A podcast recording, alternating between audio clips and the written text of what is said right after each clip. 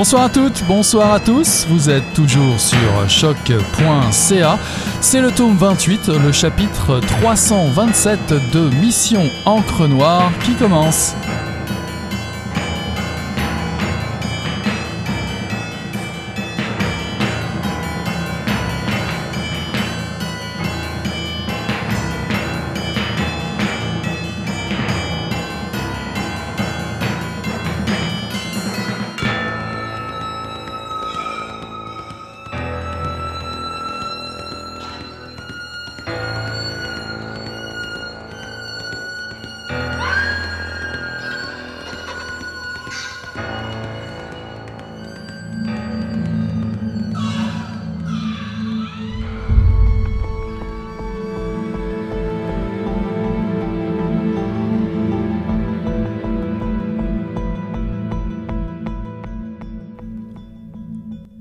Sur le quai d'embarquement du métro, la jeune femme noire s'assoit sur le banc le plus éloigné des escaliers, dans le but de se fondre dans la foule.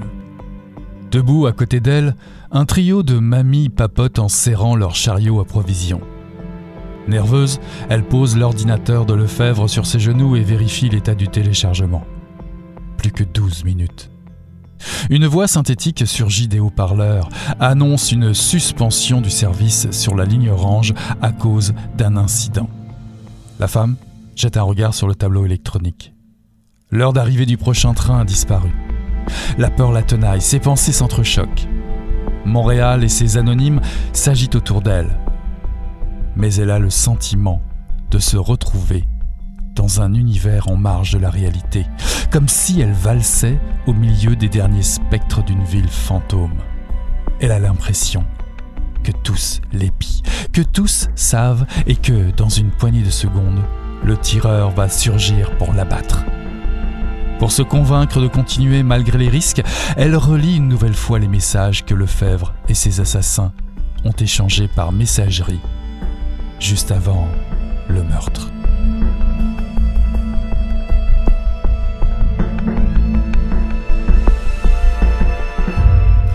Bonsoir à toutes, bonsoir à tous. Ceci est un extrait de Ghetto X de Martin Michaud, paru en 2019 aux éditions Libre Expression.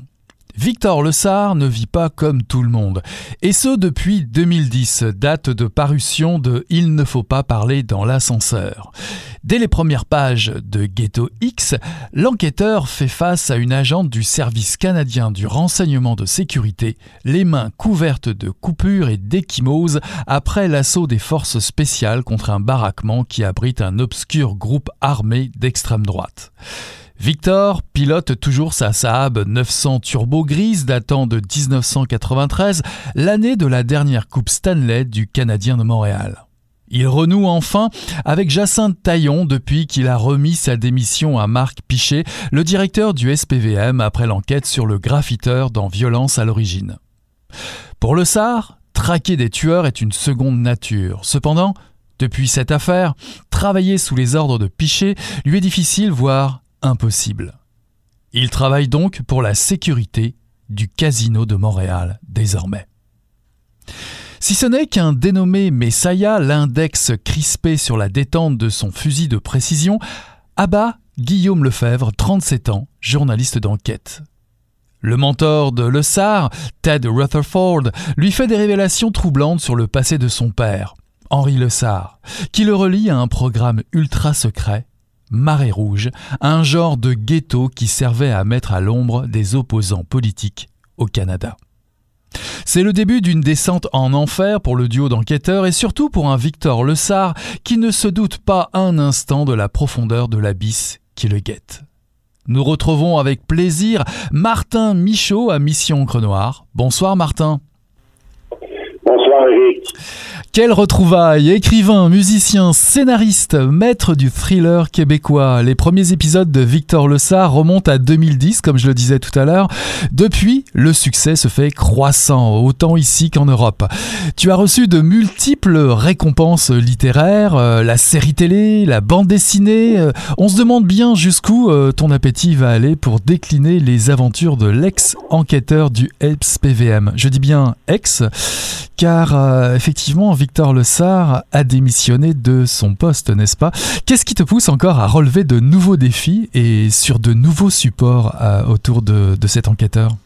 Ben, Écoute, tout d'abord, bravo pour cette fabuleuse intro. c'est une des meilleures qu'on a faites sur un de mes romans.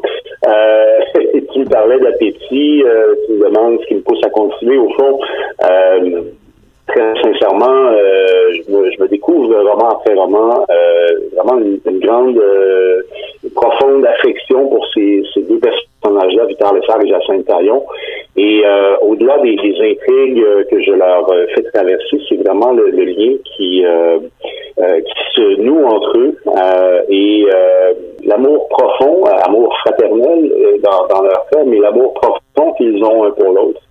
Et, et je dois dire que bon, euh, ce qu'ils vivent euh, me touche. Euh, et, donc, c'est ce qui, d'une certaine manière, l'élément humain entre eux, c'est ce qui me, pousse à continuer. J'ai l'impression qu'il y a encore de, la matière et que ces deux-là n'en ont, ont pas encore fini un avec l'autre. Alors si on peut faire un petit retour en arrière pour nos auditrices et, auditeurs, dans, dans ce nouveau volet euh, des aventures de Victor Le Sar, il a démissionné suite à sa confrontation avec le graffiteur. Bah, S'il n'est plus policier, qu'est-ce qu'il est devenu aujourd'hui?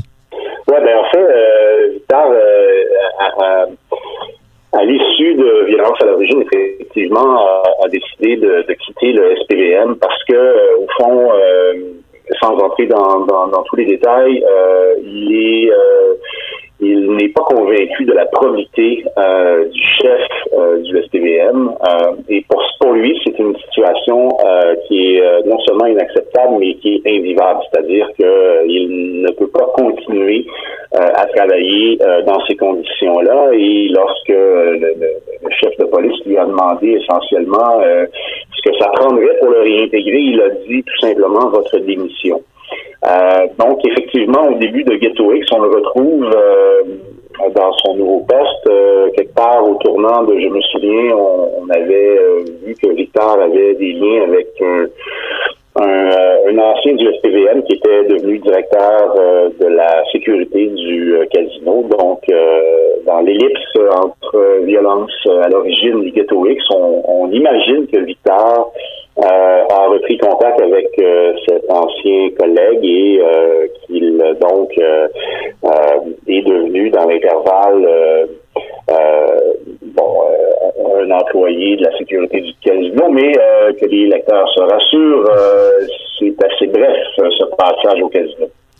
Même si on se doute bien que Victor Le, le n'en restera pas là, bien évidemment. Alors, depuis les premiers temps de, la série, euh, moi je voulais savoir, est-ce que euh, Victor te laisse un peu choisir euh, les orientations de, de, de l'intrigue, ou bien es-tu devenu finalement victime de ton personnage qui n'en fait qu'à sa tête? Là, il perd son emploi, là, il rencontre de nouveau Jacinthe Taillon après avoir eu des problèmes avec elle, il a des soucis avec son directeur du, SP, du SPVM.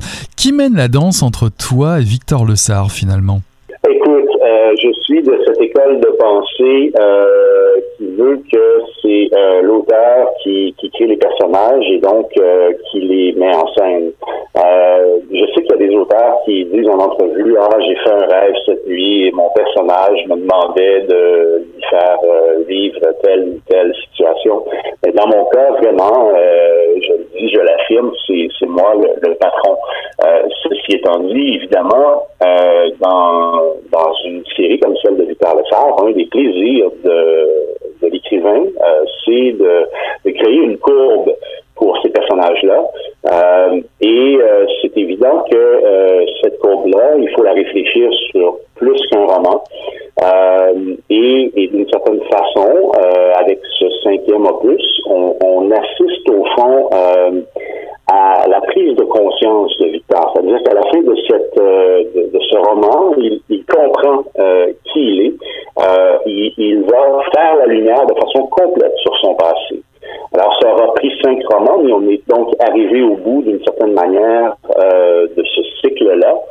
Et, donc, dans un prochain roman qui met en scène Victor et Jacinthe, évidemment,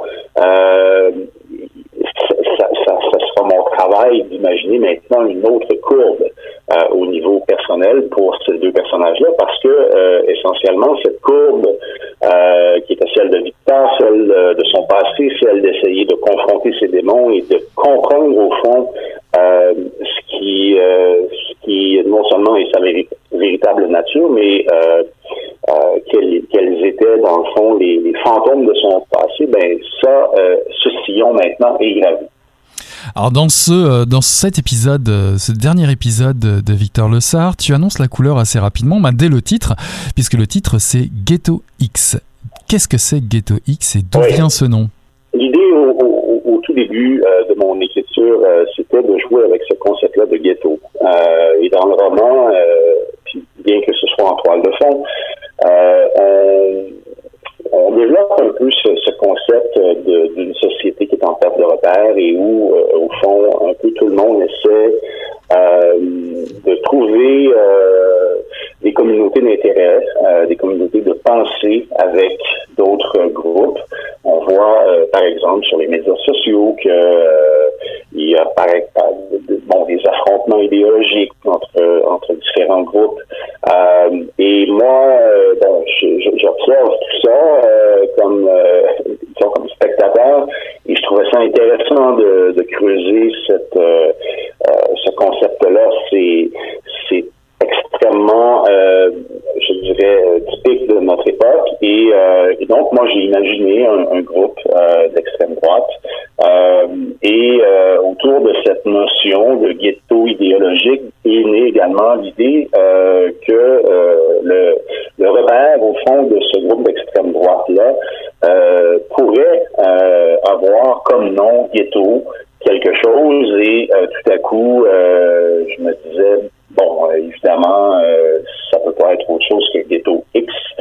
Le X représentant la variable inconnue. Donc donc voilà, euh, une, euh, une, une, métaphore d'une certaine manière euh, de, de, cette espèce d'enfermement qu'on qu'on vit avec le clivage des idéologies qui bon, qui sont devenues d'une qui est devenu d'une certaine façon un peu notre quotidien. on a maintenant des groupes tant à l'extrême droite qu'à l'extrême gauche qui s'affrontent, qui essaient de redéfinir au fond la norme. Mhm. Mais euh, les Freelanders, parce que c'est le nom euh, du, euh, du, groupuscule paramilitaire dans ton livre, est-ce est que tu t'es documenté sur les factions d'extrême droite, ici ou ailleurs, pour camper tes, tes, personnages? Oui, absolument. Je préférais te dire, non, j'ai complètement inventé ces, ces personnes-là. Ce serait rassurant de dire que de tels groupes n'existent pas dans la réalité. Euh, mais c'est tout le contraire. Euh, il y en a au Canada. Euh, donc, il y a des, des camps militaires ou paramilitaires que tiennent ces, ces groupes-là pour s'entraîner au maniement des armes, à des opérations militaires, à des, à des opérations bon, de guérilla. donc oui, on a l'impression que ça n'existe qu'ailleurs. C'est vrai que ça existe euh, déjà aux États-Unis depuis longtemps, mais ces groupes ont commencé à euh, éclore également, à champignonner euh, au Canada. Alors, ils sont évidemment surveillés par, par les services de renseignement canadiens, et également par les, les observateurs. Il y, a, il, y a, toutes sortes d'articles qui, qui existent ou par exemple des titulaires de chair euh, sur euh, euh, sur la surveillance, sur l'extrémisme, sur la radicalisation, ont, ont, donc également un œil sur ces groupes-là. Mhm. Ces groupes d'extrême droite ne sont pas évidemment euh, les seuls problèmes que va euh, affronter Victor Lessard euh, dans ce roman, puisque son mentor, Ted Rutherford, on notera au passage peut-être la référence, tu vas me dire si je me trompe, au claviériste des Frankie Goes to Hollywood Excellent. Ça, ça, ça, se, ça, se, retrouve là, me semble-t-il. En tout cas, je sais que tu aimes un peu ce jeu de cache-cache. Je sais pas s'il était bien trouvé, mais c'est possible. En tout cas, Ted Rutherford euh, lui révèle un secret bien sombre. Euh, son père euh, aurait appartenu à un programme militaire appelé euh, Marée Rouge. Et qui, dis-tu, n'aurait servi qu'une fois en 1970 au Québec. Alors, de quoi s'agit-il de ce programme Marée Rouge? Oui, ben, encore une fois, sont trop entrés dans les détails et trop euh, divulgachés. Euh, la, la, structure ou la, en matière du roman, euh, il y a effectivement un projet qui a existé euh, au Canada qui s'appelait le projet ProFunk. Et, et, donc, c'est documenté. Il y a des reportages de Fifth Estate et de CBC qui ont déjà été ont déjà été faits là-dessus. Essentiellement, c'était un programme qui visait à créer des camps de concentration pour, pendant la guerre froide, cas de conflit avec avec l'Union soviétique, interner des ressortissants communistes ou des sympathisants par, par, pardon communistes.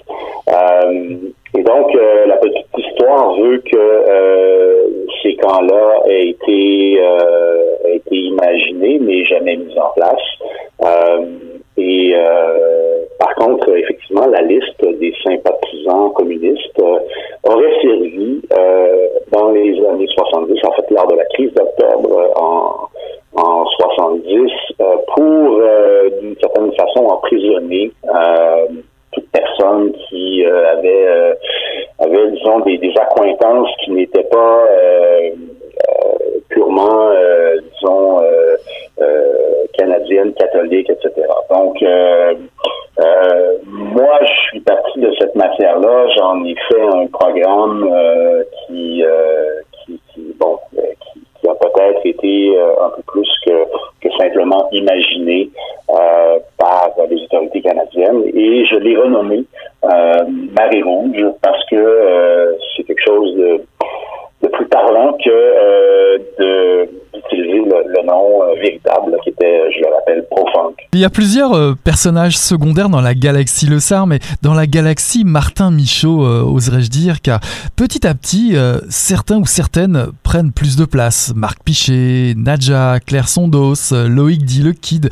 Quel rôle, quel rôle joue-t-il pour toi euh, dans la, la, possible, les multiples possibilités qu'ils peuvent avoir pour rebondir, faire rebondir l'histoire, enfin en, tout cas donner des issues possibles dans le futur, dans le futur à, à la série, en prenant évidemment euh, l'exemple ultime, Jacinthe Taillon, qui évidemment a pris d'autant plus de place en tant qu'enquêtrice au crime majeur.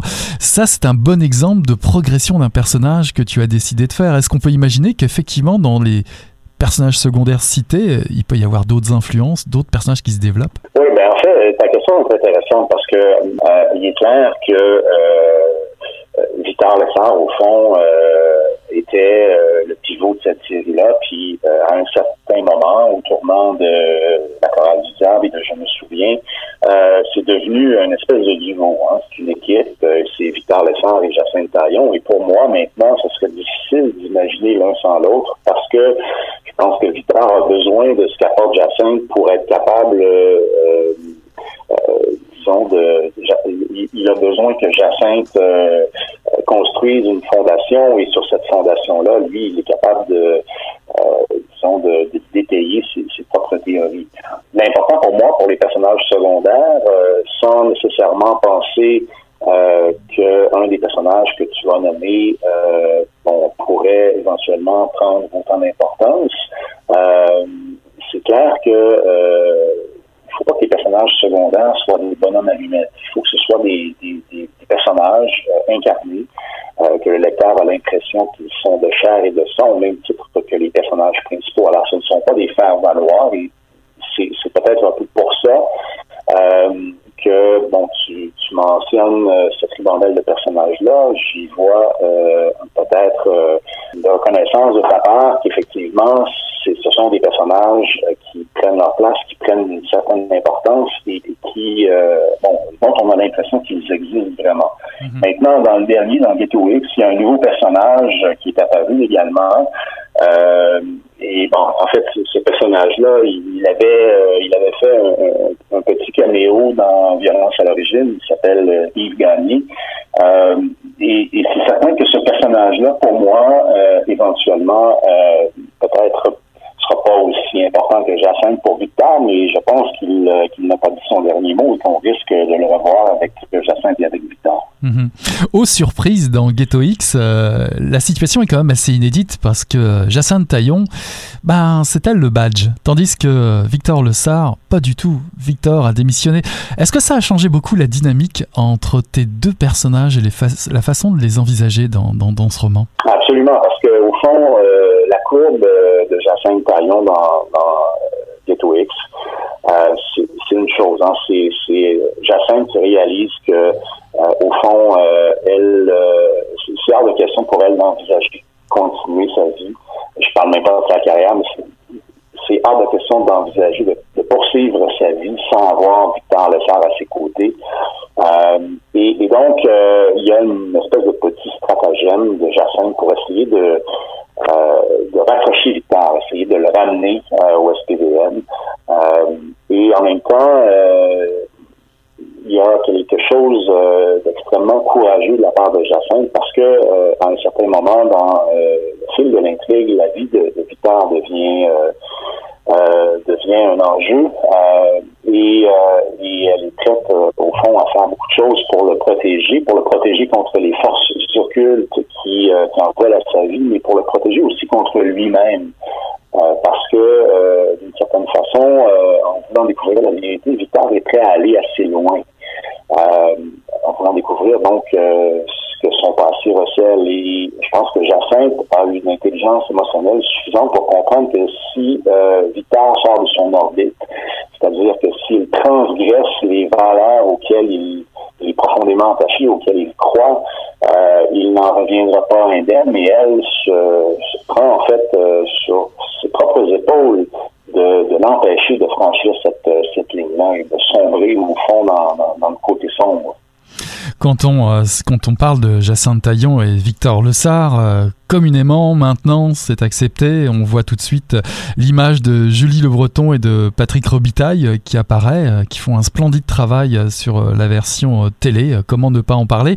Alors moi, ce que j'aimerais savoir par rapport à tout ça, est-ce que, est-ce que finalement ces deux personnages incarnés, est-ce qu'ils correspondent à, ce que tu imaginais finalement avant de les voir en vrai sur une télévision, sur un écran de télévision et, quel effet ça l'a fait de, de, voir ses propres personnages de papier euh, prendre cher? Oui, ben, il y a quelque chose de très émouvant euh, dans le fait de voir deux, deux acteurs de talent euh, incarner des, personnages qui, qui ont essentiellement été le germe d'une idée dans ta tête hein, dans, bon, dans le passé. Ça, c'est quelque chose de, très touchant. Jacinthe et, et Victor ont été des, des, personnages, euh, au fond, euh, qui existaient d'une manière plus floue dans mon imaginaire. Euh, Patrice et Julie ont fait un formidable travail de les incarner en chair. J'en suis tellement reconnaissant. Ils ont tous les deux été tellement généreux et je le dis souvent, ce sont des comédiens de grand calibre. S'ils travaillaient en anglais, ils travailleraient à Hollywood. Mais essentiellement, euh, pour moi, en écrivant Ghetto X, le défi était donc euh, donc euh, redoublé parce que il fallait que par souci de de probité envers mes lecteurs, que je revienne à l'incarnation plus floue de Victor et Jacinthe dans mon esprit. et il fallait donc que je scénarise, que je que j'écrive un roman où je mettais en scène le Victor et la Jacinthe des romans et non pas le Victor et la Jacinthe incarnés à l'écran par Patrice et par Julie. Mhm. Alors, euh, ça, ça a demandé quelques, quelques ajustements. Euh, en fait, euh, j'ai pour l'occasion créé une espèce de, de, muraille de Chine dans mon cerveau pour essayer justement d'occulter le visage de Patrice et le visage de Julie, leur voix, arrêter d'entendre leurs mots et, euh, donc revenir à euh, ma propre incarnation euh, dans mon propre imaginaire de, des personnages que, que j'ai créé quelque part au tournant de 2010. Mhm. Alors une fois de plus, il y a une magnifique playlist hein, de disponible en début de, roman, comme chaque fois, et toujours et toujours la traditionnelle référence à Miles Davis hein, et sa tune So What. Je vous le dis euh, en mille, page 190, voilà, c'est dit. Alors d'ailleurs, est-ce que la tune apparaît dans les séries télé? Je suis désolé, j'ai pas le câble. Je sais pas si est-ce que tu as réussi à glisser euh, la tune de, Miles Davis dans la série? Non, il y a des questions de de droits et de, budget de production qui, euh, qui viennent un peu compliquer notre notre travail euh, quand on, on, scénarise pour la télé. Euh, c'est en fait quelque chose aussi, c'est une coquetterie que, que je trouve que je trouve comment dire intéressante à, à, garder seulement pour les romans. C'est un secret que je partage avec mes lecteurs, mais effectivement, dans chacun de mes romans, il y a une référence à cette pièce de Miles Davis. Et euh, il y a également une référence à euh, Humphrey Bogart. Alors, euh, ça prend, selon le roman, euh, euh une, une allure ou une autre, mais le lecteur attentif aura donc déjà remarqué ces, deux petites coquetteries. De toute façon, des coquetteries, il y en a plusieurs. Il y a beaucoup de références musicales. Hein. On connaît en amour de la musique. Euh, Rutherford, on en parlait tout à l'heure, mais on trouve aussi euh, Led Zeppelin, Black Dog, U2. Euh, le cinéma également, tu parles de, de Gwendoline. Des jeux vidéo, tu parles de Pac-Man. Il y a beaucoup de références. il y a beaucoup de références aux années, allez, soit fin 70, 80, 90. Est-ce que tu es nostalgique de ces années-là? Non, mais euh, écoute, moi, je suis un homme de, de 50 ans maintenant, donc euh, ça fait partie de, de mon bagage et euh, j'écris à partir de ce que je connais, à partir de ce que j'apprécie, à partir de ce qui, euh, qui euh, est en moi depuis longtemps et depuis récemment. Alors, je trouve que c'est intéressant, d'une certaine façon, comme créateur, on a la possibilité de, de, faire une espèce de mélange de la somme de nos influences anciennes ou récentes et, et c'est ce qui, je trouve, donne un peu de coffre euh, ce qu'on fait. Et puis, il y a quelque chose d'amusant aussi euh, à, à saupoudrer euh, ici et là des références en disant, bon, ben peut-être qu'un Eric Chouan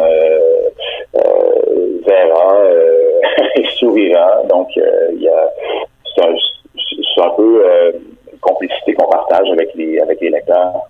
Pour finir, euh, en fin d'ouvrage, il y a une liste de remerciements, bah, comme toujours, j'ai envie de dire, bah, qui n'arrête pas de s'allonger au, fur et à mesure des romans, au fur et à mesure des années, au fur et à mesure des épisodes. Victor euh, Le Sar euh, t'a vraiment emmené certainement au-delà de l'écriture. Il t'a fait vivre certainement de nombreuses rencontres.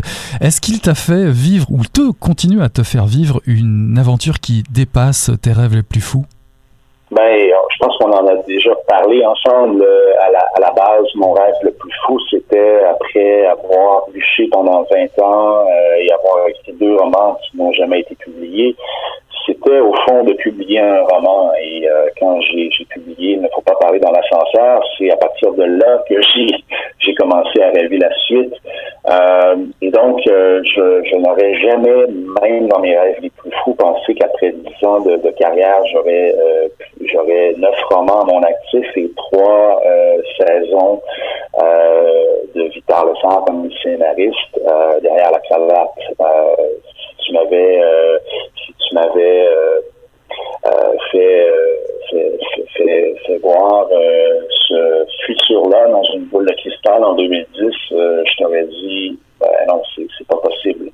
Maintenant, avec avec tout ça, je sais que euh, que c'est que c'est correct de rêver la suite euh, et je, je le dis vraiment avec beaucoup d'humilité. Je pense qu'il faut être très humble par rapport à ce qu'on a réussi à, à faire, mais qu'il faut qu'il faut vraiment avoir une ouverture d'esprit complète face à ce qu'on a ce qu'on a envie euh, de mettre de l'avant ou ce qu'on a envie de se fixer comme objectif pour le futur. Mhm. Donc, euh, c'est un peu dans cet état d'esprit-là que, que j'aborde la suite. Je ne sais pas exactement ce qu'elle va comporter, mais très certainement, euh, j'ai envie de continuer à créer. Euh, j'ai envie de continuer à créer. Euh, oui, euh, Victor en mais il y a plein d'autres projets qui, qui m'interpellent et, et donc euh, je, je, me, je, me, mets à, à rêver parfois euh, même euh, que je pourrais faire de la télé, mais je pourrais peut-être éventuellement écrire un film. Euh, donc, euh, c'est ça. Il y a maintenant, au moins, avec un peu d'expérience, la, euh, la, la, la, prise de conscience que euh, parfois, euh, tu sais, on dit euh, cette, cette, expression euh, qui veut que be careful what you wish for, parce que bon, tes rêves les plus fous peuvent se réaliser. Alors, je suis un peu dans cet état d'esprit-là et je me dis bon, ben, pourquoi pas rêver grand. On ne parlera pas de gants de baseball, il faut bien garder euh, quelques surprises. Et des surprises, vous allez en trouver de nombreuses dans ce dernier roman. Hein. Nous sommes dans un thriller, donc attachez, euh, attachez vos tucs. Euh, disons que, allez, le gant de baseball, c'est un peu la Madeleine de Proust de Victor Le Sart. En tout cas, l'ultime roman de Martin Michaud, Ghetto X, va vous emporter comme un ouragan dès les premières pages et ne vous lâchera que épuisé mais comblé à la toute dernière page. Un livre qui est disponible en librairie aux éditions Libre Expression. C'est toujours un grand plaisir de te recevoir à Mission Encre Noire. Merci beaucoup euh, Martin d'avoir accepté l'invitation.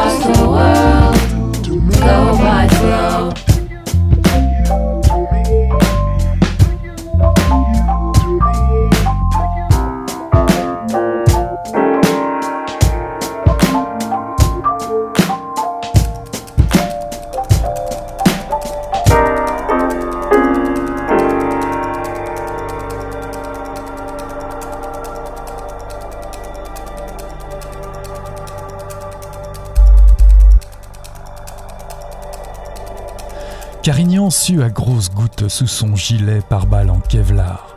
L'heure était pourtant bien choisie, mais la canicule ne donne aucun répit. Comme les criminels, tiens. Carignan assure le déploiement et jusqu'ici tout se passe bien. À 3 heures tapantes, il reçoit par radio l'ordre d'assaut du commissaire, le transmet au capitaine de l'escouade tactique. Le chef de l'escouade se met en place. Il suit le passage des secondes sur sa montre, puis donne l'ordre silencieux au groupe Alpha d'approcher le bunker avec le bélier. Le cliquetis de l'équipement qui frotte les corps en mouvement, les yeux écarquillés de ces hommes à l'assaut du titan de béton le grise. Le capitaine de la section d'assaut envoie à son tour le signal au groupe Beta de lancer la charge. Il y aura des morts. Carignan en est sûr. Alors qu'ils approchent de la porte d'entrée du bunker, un officier repère une ombre massive à la fenêtre, 8 mètres plus haut. Un homme surgit, il hurle Fuck you et envoie une salve d'automatique. L'escouade s'écrase et les policiers plongent pour se mettre à couvert.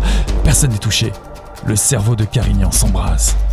Les 15 hommes de l'escouade, soutenus par autant d'officiers des forces mixtes et régulières, visent les fenêtres en haut de la bâtisse. Les balles pleuvent sur la façade du bunker dans un staccato agressif. Des coups de feu sont tirés depuis l'arrière où trois voitures tentent de prendre la fuite. Carignan les voit accélérer et disparaître à l'arrière du domaine.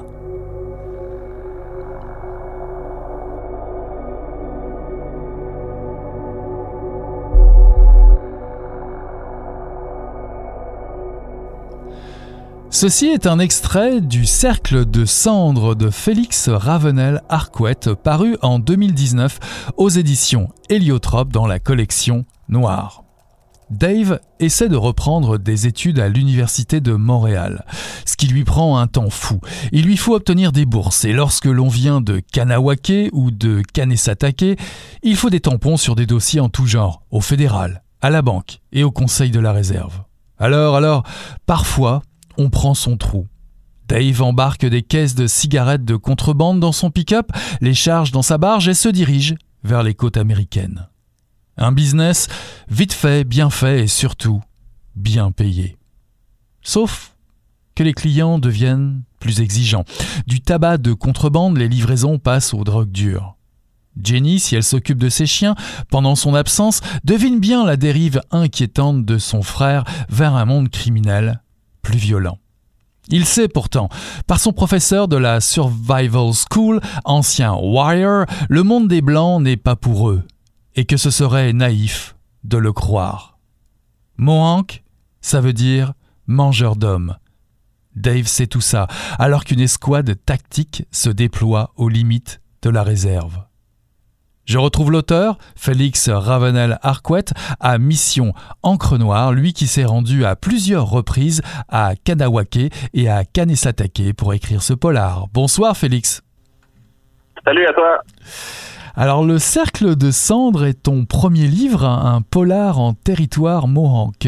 SQ et RCMP, Enter at Your Own Risk, c'est marqué dans le livre. Comme c'est indiqué dans tes premières pages, euh, tu es aussi allé plusieurs fois à Kanawake et à Kanesatake. Quel, projet avais-tu en te rendant euh, dans la réserve? Euh, au départ, j'avais un projet de polar. J'étais en en publication d'un autre euh, roman qui s'est pas euh, publié finalement et j'attendais. Alors je me cherchais un projet d'écriture, puis euh, je regardais un journal en fait, comme fait tout bon chercheur de de, de pépites de polar. on regarde les faits divers, puis on se, demande ce qui se passe de bon dans le coin. Et puis, euh, euh, c'était l'opération Machine, en fait, qui, euh, qui commençait à ce moment-là. Euh, l'opération qui a suivi, qui a précédé, pardon, l'opération Cléopâtre. et c'est drôle parce que aujourd'hui même, dans la presse, il y a un article qui fait suite à mon livre. C'est comme une conclusion réaliste de ce qui s'est passé. Donc, euh, ce sont des événements euh, réels que j'ai évidemment romancés en prenant des personnages de fiction et en les mettant dans des situations qui sont plus ou moins arrivées. Mais c'est basé sur ce qui se passait là-bas à ce moment-là, que j'ai vu dans le journal. Ça m'a interpellé. Je me suis rendu là-bas. Euh, des opérations policières d'envergure comme ça, évidemment, ça frappe fort, ça frappe vite, puis après ça, il y a une accalmie. Moi, je suis arrivé dans cette accalmie là. Donc, les gens étaient assez excités de ce qui s'était passé. Ils étaient assez euh, curieux aussi. Euh, je, évidemment, j'ai plus les chiffres exacts de l'opération Machine, mais je les mets dans le roman. la, saisie aussi, tout ça, c'est assez, euh, assez près, là, assez calqué même sur ce s'est passé réellement. Mais comment tu t'y es pris Tu t'es présenté, tu as présenté ton projet, tu es arrivé avec ton petit calepin, ton micro. Comment ça s'est passé la rencontre? Non, mais tu, tu rentres pas là-bas n'importe comment non plus, euh, puis tu fais pas n'importe quoi une, fois là-bas. Euh, moi, j'avais la chance euh, de connaître des gens qui étaient en fait des clients de mon père, euh, qui étaient courtiers d'assurance, tout simplement. Alors, un courtier d'assurance, ça visite ses clients pour les renouvellements de police et moi, j'étais donc pris à, écrire mon plan, à voir que tout ça se passait, à me dire, écoute, il faut que j'y aille rapidement. Alors, la première fois, j'y étais avec lui et j'ai rencontré une famille. Euh, C'était des, des, gens assez âgés, septuagénaires, je pense. Euh, et ils avaient une famille qui avait aussi des enfants. Donc, ils avaient à peu près trois générations euh, sous le même toit. Et je suis rentré comme ça par, euh, par cette porte-là. Euh, je suis juste allé avec lui, puis euh, j'ai essayé de me rendre sympathique pour pouvoir me faire des contacts, ce qui a fonctionné. Et puis par la suite, à travers ces gens-là, j'en ai rencontré d'autres finalement. C'est toute une démarche d'enquêteur. Ouais, euh, j'ai essayé le plus possible d'avoir euh, une approche journalistique euh, sur le sujet parce que d'abord je voulais pas froisser personne. Moi, je connaissais quand même un peu la, culture autochtone, mais la culture mohawk, elle est spécifique évidemment comme comme l'est chaque culture de nation. alors je savais qu'il il, allait me falloir quand même quelques mois d'apprentissage et surtout de, euh, de recueil euh, de, de, témoignages et puis euh, parce que je, savais où je m'en allais, mais je voulais pas non plus y aller en courant.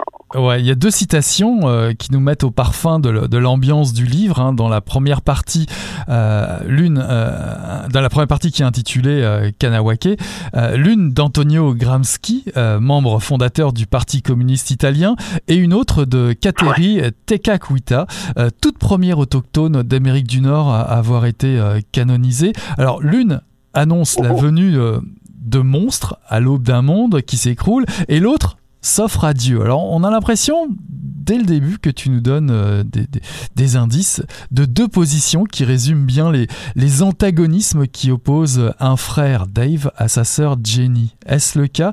Qui sont Dave et Jenny justement? Ah, une belle lecture de votre part. oui, effectivement.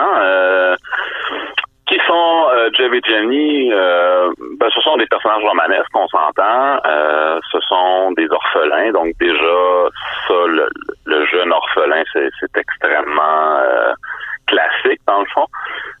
et ce sont aussi un amalgame de personnalités. le conflit éthique qui, qui les oppose, évidemment, se, se résorbe d'une certaine manière. Euh, pas peut-être pas de la meilleure façon, mais euh, j'ai essayé de faire en sorte que l'aspect fraternel euh, soit plus fort, si possible. Je savais pas où ça s'en irait au moment de l'écriture. ça s'est ça s'est placé comme ça.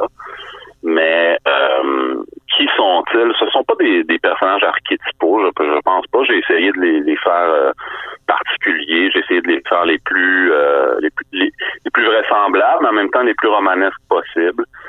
Euh, donc, euh, il n'y a pas, il a pas d'incarnation réelle de, de, concept là, ou d'idée derrière chacun des personnages. C'est plutôt un conflit de personnalité pas non pas non plus de, de, de, valeurs opposées parce qu'ils sont très proches. Ils sont proches au niveau des valeurs aussi. Puis Jenny, euh, c'est une feinte, mais à plusieurs reprises, elle accepte l'argent sale en, sachant ce qu'elle fait. Euh, elle est pas, elle est pas blanche complètement. Et David, euh, Dave de l'autre côté est pas non plus un, un, gars euh, complètement antipathique. Il, aime sa, famille, il aime ses amis, sa communauté aussi. Donc, je sais pas. Dave, ça serait peut-être un mélange entre Geronimo puis euh, Finn, euh, Jenny, euh, Jenny, je, je sais pas. Euh, Jenny, je l'ai basé sur des, euh, des filles que j'ai rencontrées là-bas. Un, mélange entre des gens, entre des jeunes de 18 ans puis des femmes mûres de 50 ans. Ah, ah. Ben, en tout cas, nous sommes, nous sommes au lendemain de, de, la fin d'un powwow euh, annuel. Dave, Jeff et Jenny ont, ont connu le même événement, mais de différentes manières. Alors, moi, j'ai envie de te demander, bah, quelle est l'ambiance entre eux? Car tout ce milieu-là est tricoté très serré. Tout le monde se connaît, les frères, les sœurs, les cousins, euh, grand-père, arrière-grand-mère. Tout le monde se côtoie dans le même milieu. Oui, oui, oui. Et, comment ont-ils vécu ce, week-end qui vient quand même pas mal les, les bousculer? Ben, Jenny, euh, elle, elle, le prend au sérieux. Le Power, le est un événement religieux. Euh, c'est une messe annuelle qui qui est, qui est très importante dans, dans toutes les nations.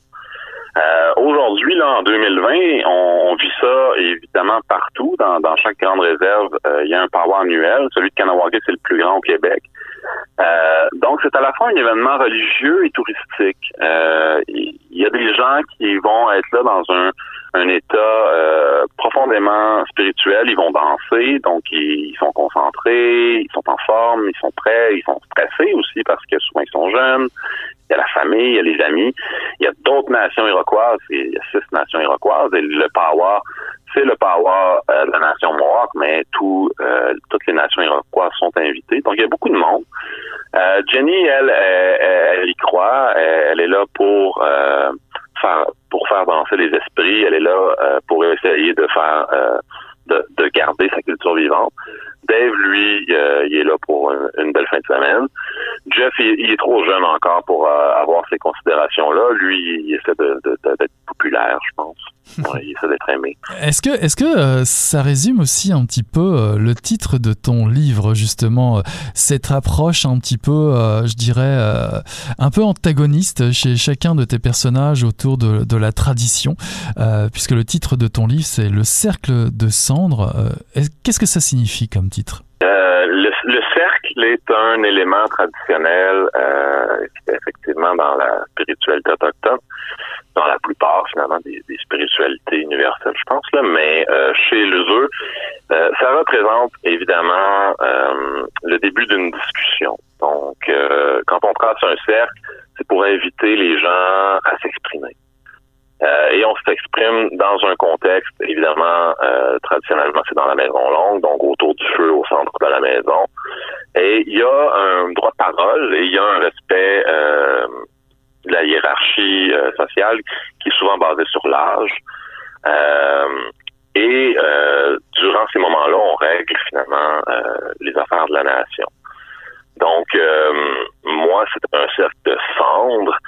Évidemment, ça fait référence au rond de la cigarette. ça fait référence à une forme de désolation culturelle qui, qui, nous touche tous.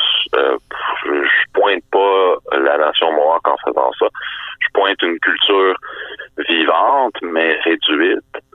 Euh, une culture qui se débat depuis euh, quand même longtemps euh, pour rester vivante et qui personnellement m'a impressionné justement par sa survivance sa, sa résilience et sa capacité à, à, survivre euh, au monde contemporain. Alors nous, nous, sommes également euh, à une période chardière au tout début du roman, puisque euh, sur le territoire mohawk, plusieurs bandes de criminels hein, se disputent des activités plutôt louches, les Hells, les Evil Ones, et évidemment une toute nouvelle bande ou une nouvelle organisation qui s'installe, qui s'appelle les Mongols. Alors qui sont les Mongols et pourquoi Dave va petit à petit intégrer cette unité au départ, euh, je voulais inventer euh, une bande de Hells Angels euh, que j'ai appelée les Mongols.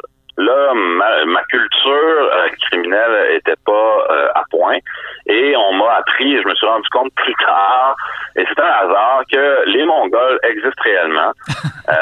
c'est effectivement un chapitre de Hells Angels qui est surtout en Floride. Et c'est curieux parce qu'il y a eu euh, une, la guerre des motards dans les années 90 ici même, euh, qui s'est déplacée là-bas. Et ces fameux Mongols-là ont été, euh, je dirais, massacrés là, durant cette guerre-là. Euh, et ils ont relativement disparu aujourd'hui. Moi, à l'époque, là, je, je savais pas. Euh, je voulais juste faire un chapitre euh, de Hells Angels. Je pensais à un nom. Celui-là a bien sonné. Et je dois l'avoir dans le sang parce que euh, il existait déjà. Donc, c'est ça. Je voulais mentionner les Hells Angels, ça me dérangeait pas, mais je voulais pas que ce soit les Hells Angels eux-mêmes. C'est ça. J'avais tenté de trouver un nom subsidiaire, mais finalement, ça existait déjà. Je l'ai, je l'ai appris là que ça existait déjà j'étais encore en train d'écrire le roman. Je l'ai pas changé finalement. Donc, euh, c'est une bande de motards criminalisés qu'on appelle un pourcentiste. Un pourcentiste, ce sont des gens qui vont afficher euh, leurs crimes. Euh, souvent, les fameux les fameuses barres qui mettent sur leur côte à côté de leur 1%, ça signifie les meurtres. Ça évoque les meurtres qu'ils commettent. Donc, c'est ça. Ce sont des motards criminalisés, fiers de. Alors pourquoi Dave va, intégrer euh, cette unité-là? Parce que lui, en fait, euh, ce qu'il aimerait aussi, c'est de poursuivre ses études et ses études à l'UDM, à l'Université de Montréal. Et pour accéder à, l'université, il faut savoir qu'il y a tout un parcours euh, du combattant, disons-le comme ça, pour obtenir des bourses. C'est une des raisons principales pour lesquelles Dave tombe dans les griffes de cette bande Hells. C'est une bonne question. Moi, euh, quand je me posais la question à savoir qu'est-ce qui fait là, qui, descend comme ça, c'était plutôt des motivations historiques euh, et psychologiques que je mentionne pas euh, nécessairement, qui étaient sous-jacentes, disons, à sa personnalité, à sa situation. L'abandon du père, je pense, a dû beaucoup jouer. Il y a une grande colère. Euh, il y a beaucoup de rage en lui. Il y a un, côté révolutionnaire euh, qui arrive pas à assouvir. Euh, que j'évoque au départ. Euh, il, veut vandaliser une statue d'Amers qui finalement n'existe pas. Il, veut brûler la rue, mais finalement la rue change de nom. Et, toutes ces tentatives de militantisme, de devenir un warrior finalement, échouent. Et là, il y a encore de la colère, il y a encore de la rage à épancher.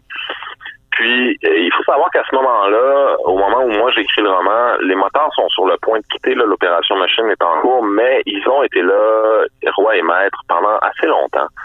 Euh, et, euh, les réserves étant ce qu'elles sont politiquement, c'était très difficile de les déloger de là. Ils ont eu le temps de vraiment bien s'installer, comme je le décris finalement. Donc, ils étaient un peu là les employeurs de, vie criminelle. C'est encore la même histoire de dépossession et, finalement de conquête coloniale, parce que le moteur blanc vient utiliser le, privilège autochtone, qui est un privilège territorial, euh, pour euh, continuer d'en profiter, profiter, profiter d'eux aussi et euh, les manipuler et les, les exploiter, évidemment. Donc, c'est une révolution patriotique, finalement. C'est une conquête culturelle que, que, le livre raconte simplement euh, juste dans le milieu interlope. Mhm.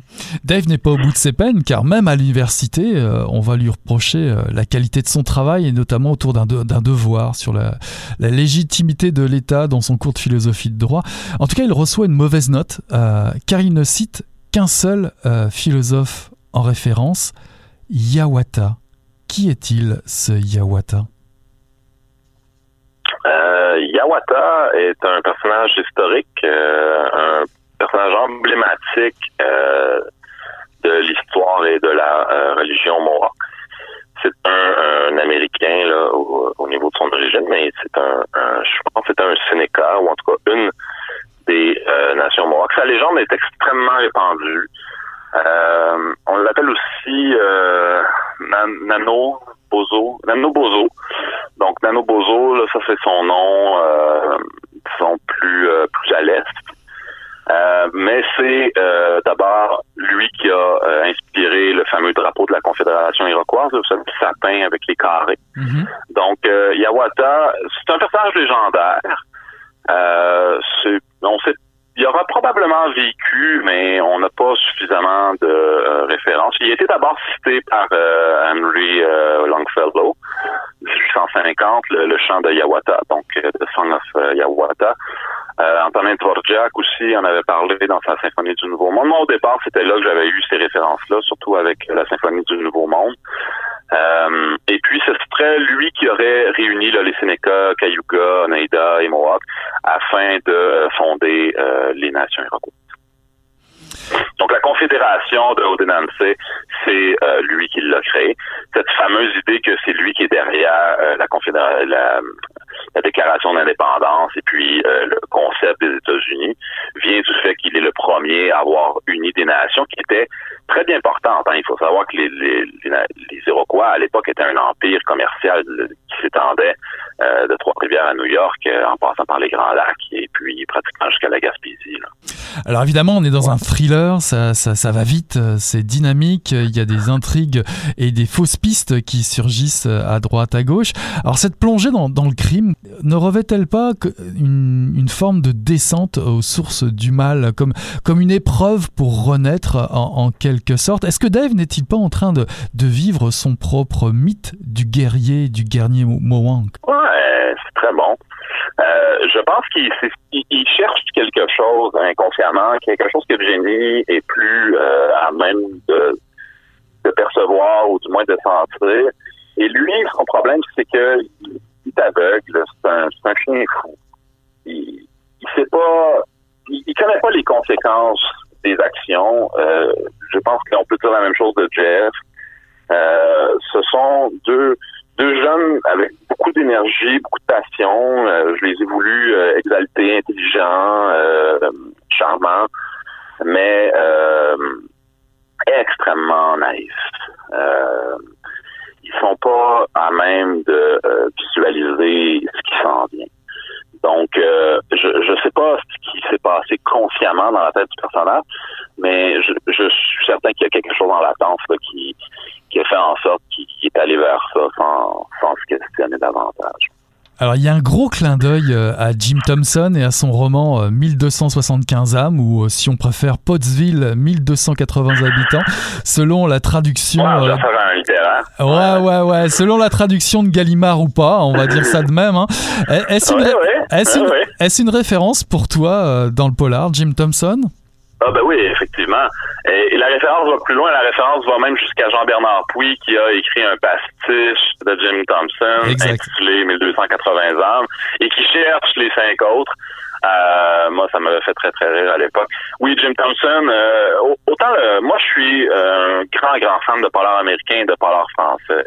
Donc, le mélange des deux, le polar français plus social, mieux écrit souvent, euh, ben parce qu'il est en langue originale puis que je lis très peu de romans en américain, euh, mais euh, des personnages qui sont mieux fouillés, mieux mieux décrits, des relations entre les personnages aussi qui sont mieux faites.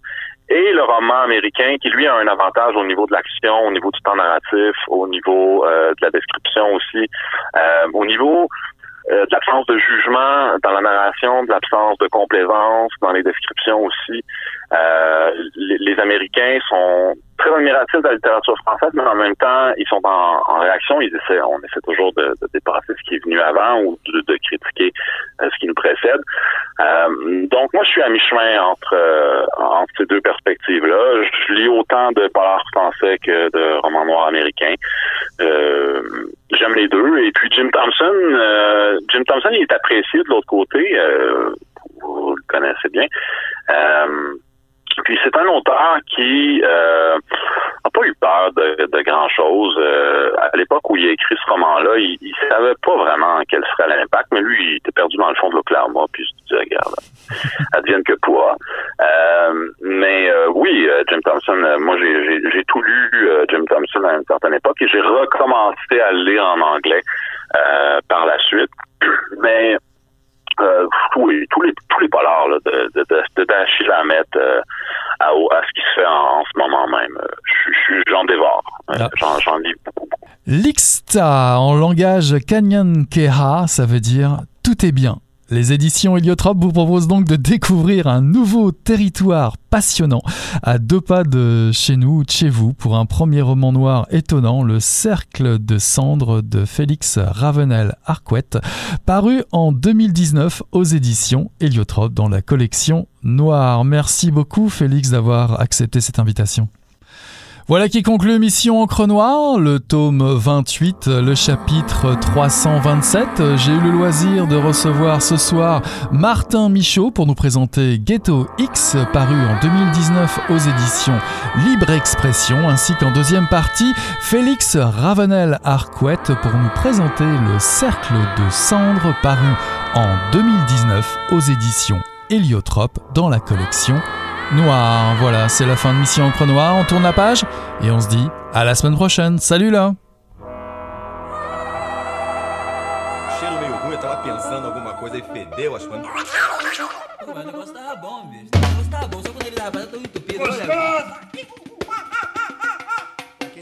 Greta Garbo acabou de irajar, hein? É, mas eu tava falando pra você, né? Depois que eu passei a me sentir, aí o negócio ficou diferente. João, vai, garoto! Na bola. Não. Mas cerveja que não serve. Ô Ciro, tira a mão do meu bolso. Agora um arame, um arame ia pegar dentro, ia pegar um gordurame